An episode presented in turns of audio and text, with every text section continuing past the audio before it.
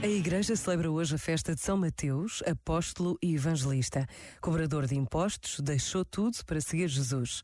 Tal como continua a acontecer a milhares e milhares de homens e mulheres por todo o mundo desde aquele tempo. Por vezes, basta a pausa de um minuto para trazermos à memória um rosto, uma vida que nos anuncia Jesus. Pensa nisto e boa noite. Este momento está disponível em podcast no site e na app.